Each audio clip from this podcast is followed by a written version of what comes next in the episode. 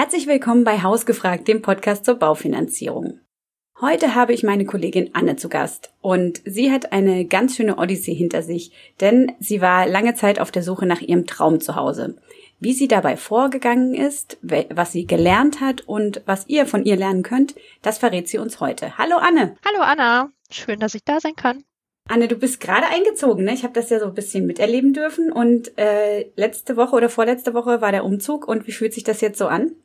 Ja, das fühlt sich gut an. Es fühlt sich irgendwie unwirklich an und auch so ganz selbstverständlich irgendwie alles zugleich. Es ist eine ganz äh, komische, gemischte Gemengelage. Und ja, insofern ist das jetzt irgendwie nach so einer langen Suchreise so ein äh, großes Finale, was dann doch aber irgendwie am Ende auch so ein bisschen unspektakulär ist, wenn man so zwischen den Kisten dann im neuen Haus sitzt. Aber schön ist es trotzdem. Ja, ist irgendwie kein Konfetti dann. Ja, also es hätte auch mindestens irgendeine so Willkommensmelodie gespielt werden müssen und äh, die Speditionsmitarbeiter hätten eine jubelnde Laola machen sollen oder so. Aber nein, wir waren schon froh, dass es überhaupt alles geklappt hat. Wie lange habt ihr jetzt gesucht insgesamt? Das waren schon so zwei Jahre, gut zwei Jahre, dass wir geguckt haben. Ja, am Anfang noch so ein bisschen lockerer und dann äh, tatsächlich mit Nachdruck, also so, so intensiv bestimmt zwei Jahre. Wie habt ihr denn eigentlich gewusst, ähm, was ihr genau sucht? Das war tatsächlich irgendwie ein, ein längerer Prozess, weil erstmal sind wir recht spontan da irgendwie äh, reingestolpert. Es war so ein bisschen so der Klassiker. Das äh, Kind kam zur Welt und die Wohnung ist auf magische Weise geschrumpft und die Gespräche mit den Nachbarn fingen an, darf da der Kinderwagen stehen und kann man einen Sandkasten in den Garten stellen etc. Und dann haben wir gedacht, okay, so ein Eigenheim wäre vielleicht doch mal eine Option und haben dann relativ spontan irgendwie erstmal uns umgeguckt und in diesem Prozess dann eigentlich erst so richtig festgestellt, was wir wollen und was wir nicht wollen und äh, da so für uns rausgefiltert, was, was so der, tatsächlich der Kern ist. Und weil, als ihr so gesagt habt, okay, es ist jetzt irgendwie alles ein bisschen kleiner und die, Nach die Konversation mit den Nachbarn nerven auch, wie seid ihr da vorgegangen? Was war so dann der erste Schritt, als ihr gesagt habt, okay, so ein Eigenheim, das wäre doch eine Option? Wie gesagt, das erste war tatsächlich wirklich so ein äh, spontaner Besichtigungstermin bei uns in der Nachbarschaft. Da haben wir gesehen, dass ein Schild draußen stand, Haus zu verkaufen. Und wir uns dachten, ach, wie cool wäre das denn? Einfach irgendwie eine Straße weiter, Umzugskisten noch selber rübertragen und man hat keine Umgewöhnung. Und ähm, haben dann da einen Termin ausgemacht. Und das war so der erste Schritt, wo wir aber auch so ein bisschen zugegebenermaßen unvorbereitet reingegangen sind und erst dann aus dieser ersten Besichtigung so für uns äh, rausgezogen haben, okay, wir müssen uns da doch noch mal ein bisschen intensiver vorbereiten von eigenen Wünschen, von Finanzierung, von Unterlagen etc., dass wir da wirklich ein bisschen mehr mit professioneller Herangehensweise das stemmen können. Okay, also das erste Haus wurde es nicht. Ähm, warum nicht? Ja, das waren tatsächlich irgendwie verschiedene Gründe. Also wahrscheinlich war es auch ganz gut, dass das erste Haus nicht unbedingt das absolute Traumhaus für uns war, weil das dann nochmal so den Lerneffekt hatte und wir sagen konnten, okay, das wäre es vielleicht eh nicht gewesen. Das war wirklich ein Haus, wo man hätte sehr, sehr viel sanieren müssen. Und wir sind da mit Neugeborenem äh, irgendwie zur Besichtigung gekommen und dachten so, okay, jetzt mit Baby hier auf der riesen Baustelle das alles stemmen. Ganz viel Asbest, ganz viel umbauen, ganz viel äh, machen, oh, schwierig wir hatten auch einen Makler da, der sehr ähm, offen und ehrlich war. Das war ganz positiv. Der auch vorher noch sagte, oh, leider haben die Verkäufer jetzt gerade hier die Hecke weggemacht. Jetzt sieht man ja die ganze riesige Bundesstraße und die ist ja so laut. Und wir dachten, ja, stimmt, diese Bundesstraße ist tatsächlich sehr laut. Äh, also das Haus ist es vielleicht eher nicht. ähm, aber es war für uns halt gut zu wissen, auf was muss man überhaupt achten? Was sind so Aspekte im Haus, äh, die wir uns besonders angucken? Was sind Aspekte, wo wir bei Anzeigen drauf achten, was uns wichtig ist? Und was müssen wir auch vorher tatsächlich für uns klar haben, fürs Budget, für die Finanzierung, für den ganzen Ablauf? Und insofern konnten wir das ganz gut nutzen, diese erste Besichtigung, um dann weiter zu starten in die vielen, vielen nächsten Besichtigungen. Okay. Also dann habt ihr gesagt, äh, das erste Mal so ins kalte Wasser und einfach ähm, mal probieren, weil das ganz gut gepasst hätte vom Objekt, von der Lage. Und dann habt ihr aber gesagt, okay, jetzt äh, bereiten wir uns noch mal ein bisschen vor. Und du sagst, sprachst Budget und Finanzierung an. War das dann der nächste Schritt? Ja, tatsächlich. Also ähm, gut, beruflich bedingt, da ich ja, äh, wie du sagtest, Kollegin bin und auch bei Dr. Klein, war äh, der Weg natürlich nicht so weit, dann da die Kollegen anzusprechen.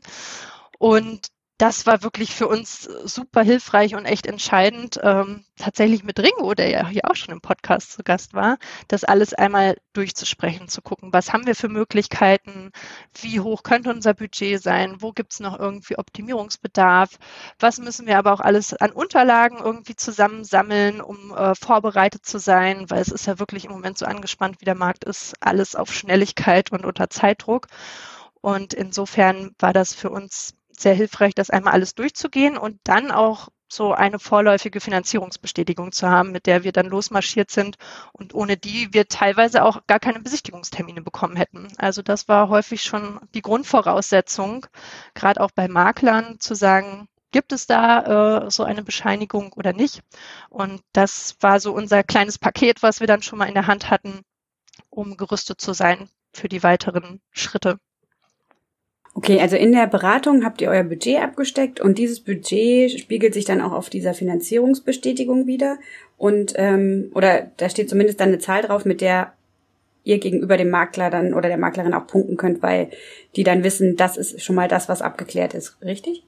Ja, beziehungsweise es sind dann halt unsere Daten ähm, hinterlegt bei Dr. Klein und dann kann das für jedes Objekt nochmal individuell angepasst werden und muss es dann natürlich auch. Also auf der Finanzierungsbestätigung, also auf einer vorläufigen Finanzierungsbestätigung. Das ist ja noch nichts Finales, was jetzt die Bank final abgesegnet hätte, aber wo es ähm, schon mal eine Bescheinigung gibt, dass man mit großer Wahrscheinlichkeit das stemmen kann. Ähm, das wird dann für jedes Objekt nochmal angepasst, das äh, dann quasi drinsteht. Also für einen Kaufpreis von Summe X äh, finden wir Finanzierungspartner, die das äh, mit der Familie lösen würden. Und insofern hatten wir das schon mal in der Hand und hatten halt eben auch dann schon mal unsere Daten und unsere Vorstellungen kommuniziert, sodass das auch schneller lösbar war dann bei den nächsten Objekten, dass man das individuell anpassen konnte. Okay. Und du sagtest auch, das war ein Pluspunkt im äh, schon bei den Besichtigungen, also überhaupt zu den Besichtigungen eingeladen zu werden, ja? Ja, definitiv. Also das war ein Pluspunkt und manchmal sogar die Grundvoraussetzung, weil dadurch, dass ähm, ja im Moment ja viele ein Haus suchen, eine Immobilie suchen, Besichtigungstermine stark überlaufen sind, ähm, sagen viele Makler oder auch Verkäufer schon, wir wollen die Ernsthaftigkeit dieser Anfrage prüfen und insofern nur wer das auch wirklich stemmen kann, darf sich überhaupt das Haus angucken. Und dann hattet ihr euch ja gut vorbereitet, ne? Also dann habt ihr eure Hausaufgaben sozusagen erledigt und seid dann weiter marschiert. Was war denn dann der nächste Step? Ja, also insgesamt haben wir tatsächlich so zehn, zwölf Häuser uns angeguckt. Und das äh, ja war schon immer so ein Auf und Ab, weil wirklich einfach so wenig auf dem Markt war, dass äh, wir immer froh waren, wenn überhaupt eine Anzeige online war und wir uns da irgendwie drauf melden konnten und wir dann einen Besichtigungstermin auch bekommen haben, weil viele haben sich auch gar nicht mehr zurückgemeldet. Und insofern sind wir dann halt so von Haus zu Haus weiter marschiert und äh, haben für jedes einzelne Haus immer wieder was auch ähm, für uns mitgenommen, was wir dann nochmal quasi nacharbeiten mussten, wo wir entweder gesagt haben, bei der Suche müssen wir uns nochmal was anderes überlegen oder bei dem Objekt selber haben wir wieder was dazugelernt, sei es jetzt Erbpacht oder äh, Eigentümergemeinschaft oder was da alles so auf einen einprasselt, äh, was man bei den jeweiligen Objekten dann lernt. Und insofern ja, war das äh, eine lange Reise, wo wir zwischenzeitlich dann auch dachten, wird das überhaupt noch mal irgendwas? Sollen wir das einfach alles wieder aufgeben? Also es war, ja, ich habe mir zwischendurch gedacht, manchmal war es so ein bisschen wie, als wenn man so sehr lange Single ist und sich dann denkt, kommt da überhaupt noch der Traummann oder muss ich jetzt einfach irgendwen nehmen? Und so war das tatsächlich auch manchmal so ein bisschen mit den Häusern. Soll ich jetzt einfach das nehmen, was irgendwie da ist? Haben wir zu hohe Ansprüche oder macht es keinen Sinn, sich dann das am Ende irgendwie schön zu reden, wenn es einfach nicht passt. Und ähm, dass es so wenig Objekte war, lag das daran, dass ihr die Suche sehr, sehr eng eingegrenzt habt? Also habt ihr in einem sehr kleinen Radius geguckt? Gab es so eine Siedlung, wo ihr unbedingt hin wolltet? Oder ähm, war es so, dass ihr besonders Objekte angeguckt habt, die ganz neu sind? Oder ähm, woran denkst du, lag das, dass es ganz, ganz wenig gab? Also ich glaube, zum einen ist es wirklich die allgemeine Marktlage, dass gerade alles ziemlich überlaufen ist und viele irgendwie ein Eigenheim suchen. Und zum anderen, ja, war es auch von uns ursprünglich die Vorstellung zu sagen, wir wollen nicht so weit rausziehen aus der Stadt. Wir wollen eigentlich irgendwie noch zentral sein und ganz gut angebunden sein, dass wir jetzt nicht irgendwo aufs Land ziehen und immer sehr weite Fahrtwege haben und keine Infrastruktur. Und davon sind wir dann zwischenzeitlich mal ein bisschen abgewichen, weil wir dachten, okay, wir, wir finden einfach nichts. Wir müssen irgendwie da unsere Kriterien ein bisschen aufweichen und den Suchradius erweitern haben dann aber festgestellt, nein, das ist es einfach nicht. Also wir, wir, wir können uns einfach nicht äh, in den äh, sanierungsbedürftigen Resthof auf einem Dorf äh, mitten im Nichts einlassen. Es passt nicht. Und insofern, ja, war dann tatsächlich unser Suchradius relativ eingegrenzt und wahrscheinlich so ungefähr das halt, was jeder gesucht hat. Irgendwie ein Haus mit Garten und äh, ausreichend Zimmer für Kind und Arbeiten und nicht so weit weg und noch irgendwie bezahlbar. Hm. Was halt alle wollen. okay. Ja.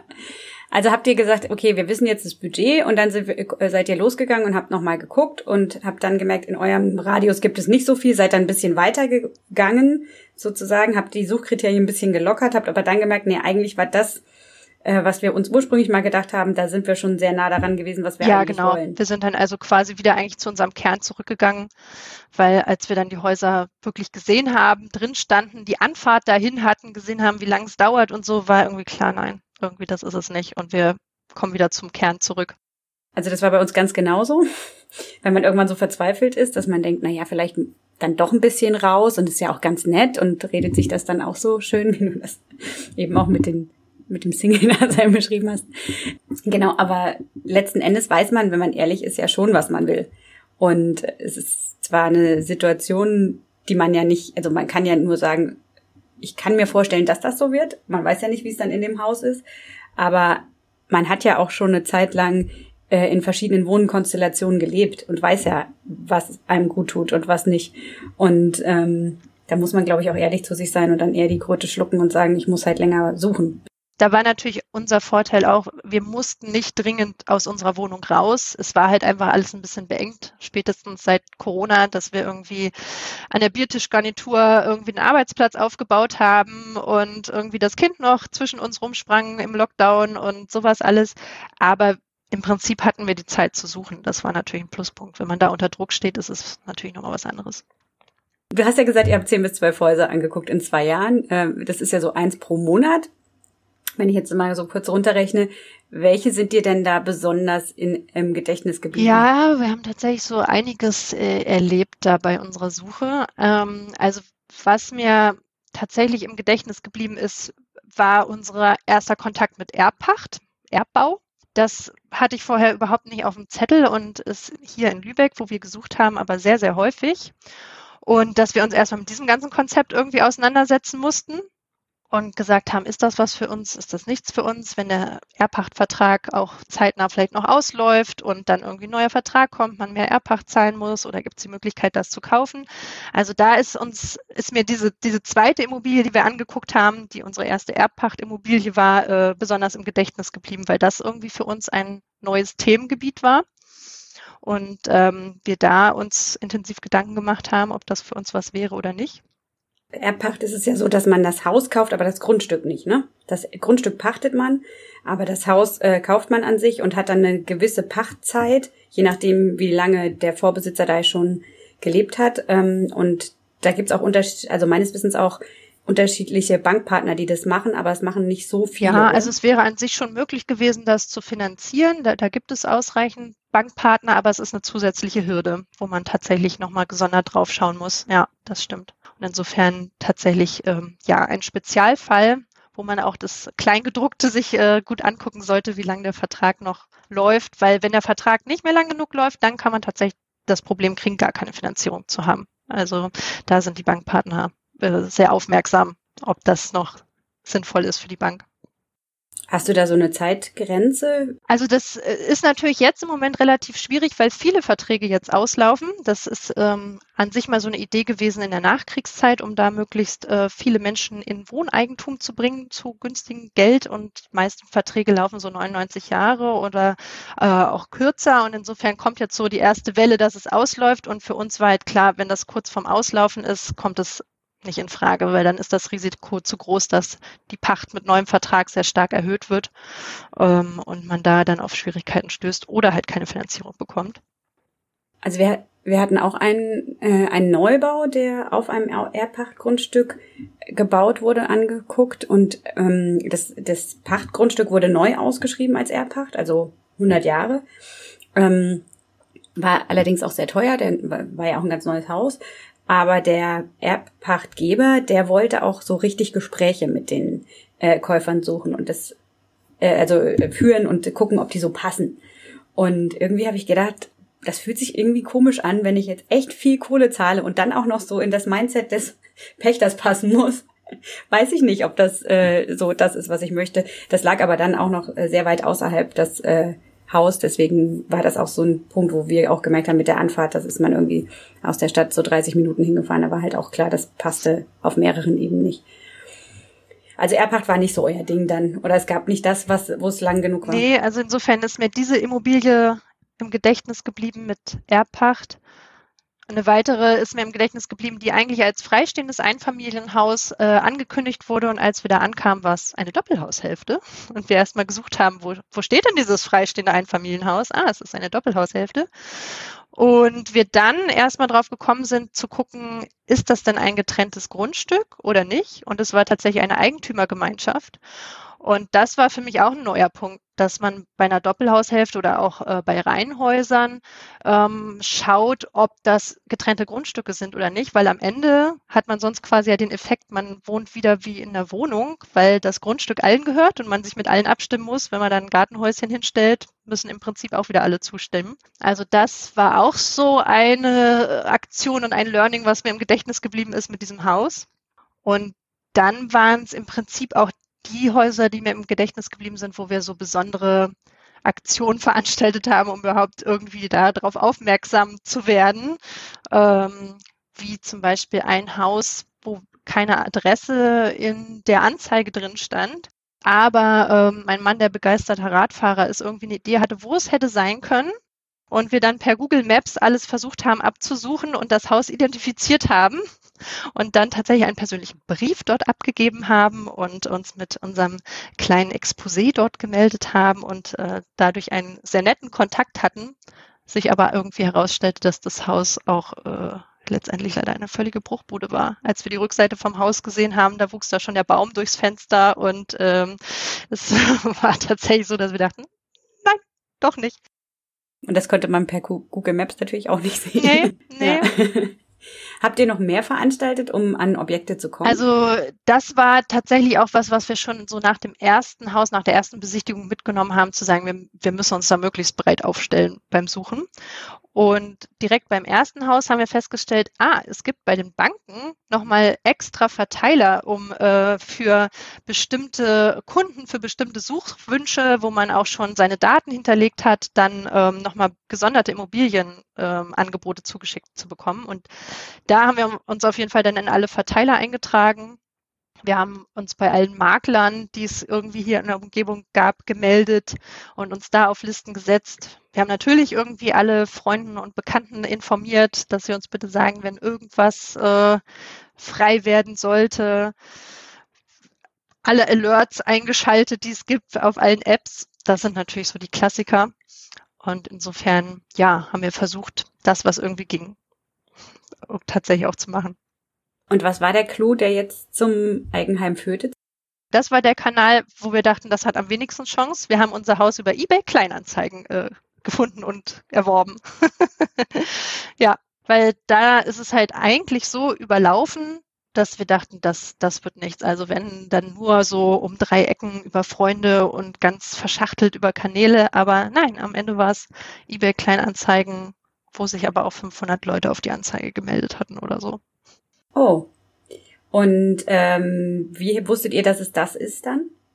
Also das war tatsächlich auch ein klassisches Beispiel, wie viel Zeitdruck im Moment äh, herrscht, wenn man so ein Objekt sieht. Also diese Anzeige war um 22.30 Uhr online. Wir haben um 22.35 Uhr geantwortet und am nächsten Tag um 9 Uhr den Besichtigungstermin gehabt. Und oh. äh, da hatten sich dann aber auch schon, wie gesagt, 457 andere Leute gemeldet und der Preis wurde schon mal äh, prophylaktisch um 50.000 Euro hochgesetzt, weil sich so viele gemeldet haben.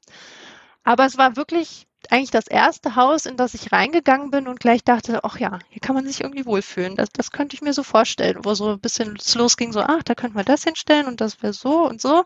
Und bei den anderen Häusern war es eher so, dass ich mir dachte, ja, das hat Potenzial und wenn man das umbaut, könnte man noch das machen und nach einer Renovierung wäre es vielleicht so, aber nicht, dass man wirklich mit so einem gleichen Gefühl reingegangen ist, ah, schön. Und das war tatsächlich bei dem das erste Mal, so dass das wirklich ein gutes Gefühl war und wir dachten, das könnte passen. Also auch so ein bisschen wie bei der Partnersuche so schon die Aufmerksamkeit und der Klick, so mhm. dieses äh, Liebe auf den ersten Blick oder Verliebtsein ja, auf den ersten Blick. Hm. Ein Match. Hm. und äh, du sagtest ja, dass es gab dann irgendwie viel Zeitdruck. Wie lief es denn danach? Äh, ihr habt euch das angeguckt, das war alles okay oder musstet ihr da noch irgendwie, seid ihr noch mit dem Gutachter vorangegangen, äh, reingegangen? Also wir haben uns tatsächlich eigentlich immer als Prämisse gesetzt, dass wir noch einen Gutachter mit dazu nehmen, weil bei den Summen, die im Spiel sind. Und wir haben ja tatsächlich auch nur Bestandsimmobilien angeguckt, also auch alles ein bisschen ältere Immobilien, wo man nicht weiß, was da vielleicht noch auf einen zukommt. Ähm, das wollten wir auf jeden Fall machen. Nur jetzt war halt dieser super Zeitdruck da. Eigentlich sollten die Besichtigungstermine dann noch bis zum Wochenende gehen. Wir hatten unseren Termin am Donnerstag und aber am Donnerstagnachmittag war schon klar, es wird keine weiteren Besichtigungstermine mehr geben und wir müssen uns schnell entscheiden und müssen irgendwie ein Angebot abgeben. Und insofern waren wir tatsächlich ohne Gutachter drin, zumindest zum Zeitpunkt äh, unserer Angebotsabgabe und ähm, haben dann auch relativ schnell eine Rückmeldung von den Verkäufern bekommen, zu sagen, ja, ähm, wäre in Ordnung, aber vielleicht müssen wir noch ein bisschen was drauflegen. Es sind noch andere im Rennen. Mhm. Also haben wir noch ein bisschen was draufgelegt und haben dann ähm, ich glaube, es war der Freitag, den Zuschlag bekommen und haben uns gefreut und haben tatsächlich eine Flasche Sekt aufgemacht und darauf angestoßen und haben dann mit den Verkäufern einen äh, Termin ausgemacht für Samstag, dass wir uns nochmal zusammensetzen und weiteres besprechen und hatten Samstagvormittag noch Besuch von lieben Freunden und dann kam ein Anruf. Ähm, ja, wir nehmen unsere Zusage wieder zurück, weil da sind jetzt doch noch andere und die bieten doch noch mehr. Und das war ein ganz furchtbarer Vormittag und unsere Freunde werden auch gar keinen Spaß mit uns gehabt haben. Unser Besuch wird es auch ganz schrecklich gefunden haben, weil wir halt nur noch am Rotieren waren. Was machen wir jetzt? Sollen wir da nochmal höher gehen oder nicht? Wird das jetzt so eine Endlosspirale? Wir hatten uns natürlich eigentlich irgendwie eine Schmerzgrenze gesetzt, die wir irgendwie dann überschreiten sollten, mussten, könnten. Und insofern, ähm, ja, war das tatsächlich ziemlich verrückt und wir haben uns dann aber Samstagmittag zusammengesetzt und haben ganz schweren Herzens nochmal unser Angebot erhöht und haben dann auch den finalen Zuschlag bekommen. Aber es war für uns auch so wieder ein Learning. Bevor nicht irgendwas beim Notar unterschrieben ist, steht einfach auch nichts fest. Und das war für uns dann auch der Zeitpunkt zu sagen, okay, es ist noch nichts beim Notar unterschrieben und jetzt holen wir nochmal einen Gutachter und äh, gucken das nochmal alles genau an. Nicht, dass wir da jetzt irgendwelche Summen auf den Tisch legen, wo wir am Ende feststellen, das ist ein Fass ohne Boden oder so. Ja, das war, also von Anzeige online bis Notartermin war bei uns eine Woche. Das war super schnell. Das war alles unter mega Zeitdruck. Und deswegen, insofern, vielleicht hatte die lange Odyssee vorher sein Gutes, weil wir über unsere vorherigen elf Häuser so weit waren, dass wir dann zum Tag X sehr schnell alles beisammen hatten und wussten, was wir wollten und schnell entscheiden konnten. Ja, es ist aufregend und es waren sehr viele schlaflose Nächte, vor allen Dingen in dieser einen Woche. Aber letztendlich hat es geklappt. Aber man steht halt wirklich auch in extremer Konkurrenz, haben wir festgestellt. Also weswegen wir dann das Angebot äh, oder die Zusage wieder zurückgezogen wurde, war, weil dann doch irgendwie sich der Bankdirektor aus München gemeldet hat, der jeden Preis zahlt oder die anderen Interessenten, die äh, die Millionen auf dem Konto hatten und keine Finanzierung brauchten und so. Also insofern, es ist schon verrückt. Und wie seid ihr dann äh, bei dieser Entscheidungsfindung so vorgegangen? Weil ich stelle mir das sehr, also du hast ja auch sehr emotional beschrieben, irgendwie der Sekt war offen, dann kam die, äh, die Rücknahme der Zusage und dann war klar, ihr müsst irgendwie noch mal was drauflegen. Ihr hattet aber ja eigentlich, ähm, wenn ich es richtig verstanden habe, schon so ein bisschen eure Grenze eigentlich ausgereizt, weil ihr seid ja schon mal höher gegangen. Ähm, wie seid ihr da für euch vorgegangen zu sagen, also da, das ist jetzt noch okay, das passt noch, ohne dass wir dann nicht mehr schlafen können? Wie seid ihr zu dieser Zahl gekommen so? Also es war am Ende tatsächlich dann eine Absprache zwischen meinem Mann und mir, dass wir gesagt haben, dieses eine allerletzte finale Angebot machen wir und dann wirklich keinen Schritt weiter, auch wenn es dann nur noch 1000 Euro wären oder sowas, äh, dann ist Ende, weil das ist sonst so eine Endlosspirale, wo wir auch nicht gegeneinander ausgespielt werden wollten, um den Preis dann hochzutreiben. Ähm, ja, wenn wir unsere äh, Familien mit einbezogen hätten, die hätten schon vorher gesagt, ihr seid verrückt, jetzt hört auf, ihr hattet doch die Schmerzgrenze. Aber es ist, es ist schwierig in dem Moment, weil man sich denkt, okay, man, man hat jetzt vielleicht noch diese eine Chance. Wir hätten danach auch nicht mehr weitergesucht. Es hat uns so zermürbt. Wir haben gesagt, also wenn das mit dem Haus nicht klappt, dann lassen wir es. Und insofern war es, glaube ich, zu sagen, okay, jetzt noch diesen einen letzten Schritt und wenn das nicht klappt, dann ist es einfach vorbei. Okay. Und das hat sich dann auch okay für euch angefühlt, nachdem ihr da die Zusage bekommen habt? Ja, es ist natürlich allgemein, glaube ich, im Moment, ja, auch schwer nachvollziehbar. Also es sind die meisten Preise ja nicht mehr so, dass man sagt, das ist jetzt absolut mit einem guten Gefühl oder man hat da jetzt ein Schnäppchen gemacht oder so. Also es ist halt, es war halt für den Marktlage in Ordnung. Wir haben gesagt, für den Markt ja. ist es jetzt noch sinnvoll, aber rein objektiv also auch wieder, wenn man unsere Familien gefragt hätte, die vor 40 Jahren irgendwo auf dem Dorf einen Neubau hatten, ist es natürlich verrückt, was man im Moment bezahlt. Okay, aber das war sozusagen eure Grundlage, dann zu sagen, wenn wir jetzt ein ähnliches Objekt ähm, zu derzeitigen Situation, dann ist der Preis noch gerechtfertigt, auch wenn er mhm. höher ist als das, was wir. Okay, verstehe. Genau. Ja, das ist schon eine doofe Situation, vor allen Dingen, wenn man mit diesem Hin und Her äh, emotional, also wir hatten das auch, wir haben unser Haus angeguckt und ähm, ich hatte genau den Moment wie du, also ich bin, also wir beide, wir sind irgendwie reingekommen und haben gesagt, okay, das ist es. Ähm, und dann war, das war auch, ich glaube, an, am Tag abends, irgendwann im Mai, äh, online und dann sind wir am nächsten Abend rein und am Tag drauf mit einem Gutachter und es war eigentlich dann klar, dass wir das wollen. Wir hatten dann gesagt, okay, der Preis passt bis auf irgendwie, ich glaube, wir haben ein Prozent runter verhandelt oder so. Ähm, und da sagte der Hausverkäufer auch, ja, ja, das passt, die Heizung muss ja irgendwann gemacht werden und so, das passt schon. Ähm, und dann hat er sich einfach nie wieder gemeldet erstmal. Also dann hat er auch noch ganz viele Besichtigungen gemacht und hat dann immer, ja, ja, also jetzt kommt noch irgendwie, kommen noch Leute aus, ähm, aus anderen Städten, aus Berlin irgendwie, die sich das angucken wollten. Ich glaube, letzten Endes war es so, dass er gerne wollte, dass eine Familie einzieht äh, und nicht ein Investor, der das irgendwie ähm, dann vermietet oder auch als Zweitwohnung benutzt. Aber es ist eben schwierig, ne? Also es ist schon, wir, wir haben es im Mai angeguckt und haben im August die Zusage gekriegt. Also das war echt nervig. Ich glaube, bei uns war es letztendlich auch noch ein Pluspunkt, dass es nicht über einen Makler ging, sondern persönlich über die Verkäufer und wir uns ganz sympathisch waren, weil sonst, wenn man jetzt nur auf den Preis geguckt hätte als Verkäufer, wäre es wahrscheinlich auch noch weiter in die Höhe gegangen. Okay, wenn du jetzt sagen würdest, ähm, du hast gesagt, wenn du es nochmal machen müsstest, ähm, was wären so, nein, hoffentlich nicht, ähm, was wären dann deine Top-Learnings? Ja, also nach wie vor würde ich immer sagen, ein Gutachter mit einschalten. Also das fand ich bei allen äh, Immobilien, die wir angeguckt haben und wo wir gesagt haben, das könnten wir uns vorstellen und dann einen Gutachter dazu genommen haben, sehr, sehr hilfreich, um da nochmal abzuschätzen, was kommt da noch an Sanierung oder so auf einen zu. Um sich da sicherer zu sein, das definitiv. Generell versuchen, den Markt so gut wie möglich zu kennen, vergleichen zu können. Ich meine, wenn einem durch Zufall das äh, erste Traumhaus über den Weg läuft, ist das natürlich super, aber ähm, ansonsten ist es, glaube ich, schon ganz gut, wenn man da möglichst seine eigene Vorstellung schärft und auch die Marktgegebenheiten gut kennt.